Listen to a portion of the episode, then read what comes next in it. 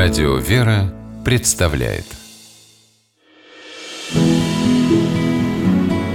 Имена, имена милосердие. Федор Шаляпин, карьера которого состоялась благодаря купцам-меценатам, как-то сказал, в полустолетие, предшествовавшее революции, русское купечество играло первенствующую роль в бытовой жизни страны. Это была чистая правда. Купцы во благо России делали очень и очень много. Одним из тех, кто ничего не жалел для своего родного Нижнего Новгорода, был Федор Переплетчиков.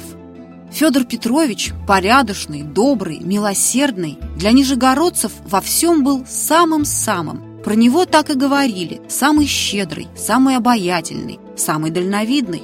Он был родом из богатой купеческой семьи, дела вел более чем успешно, занимался производством канатов, и они в те времена парусного пароходства считались лучшими на всей Волге. В 28 лет Переплетчиков стал депутатом Нижегородской думы. Люди доверяли ему, недаром их избранник отвечал за городскую казну. И когда началась Отечественная война 1812 года, он собирал средства для нужд народного ополчения, перечисляя ему солидные суммы из своего капитала. А когда в город хлынули беженцы из Москвы, некоторых из них переплетчиков поселил в своем доме. Трижды Федора Петровича избирали на пост городского головы. Его добрые дела не поддавались счету. Переплетчиков выручал деньгами тех, кто не мог оплатить подати, учредил кассу для выдачи пособий бедным горожанам и сам пополнял ее. Ни одно нижегородское семейство выжило благодаря этой особой кассе. В 1831 году от холеры скончались две дочери Федора Петровича. Отец едва не умер от горя. На ноги его подняла только мысль о пожертвовании части своего состояния бедным. Переплетчиков подарил городу восемь принадлежавших ему лично корпусов Никольского рынка. Условием щедрого дара было то, что доходы от сдачи этих зданий в аренду должны идти неимущим. И еще один свой дом каменный, с флигелями и участком земли, Федор Петрович передал в пользу Думы.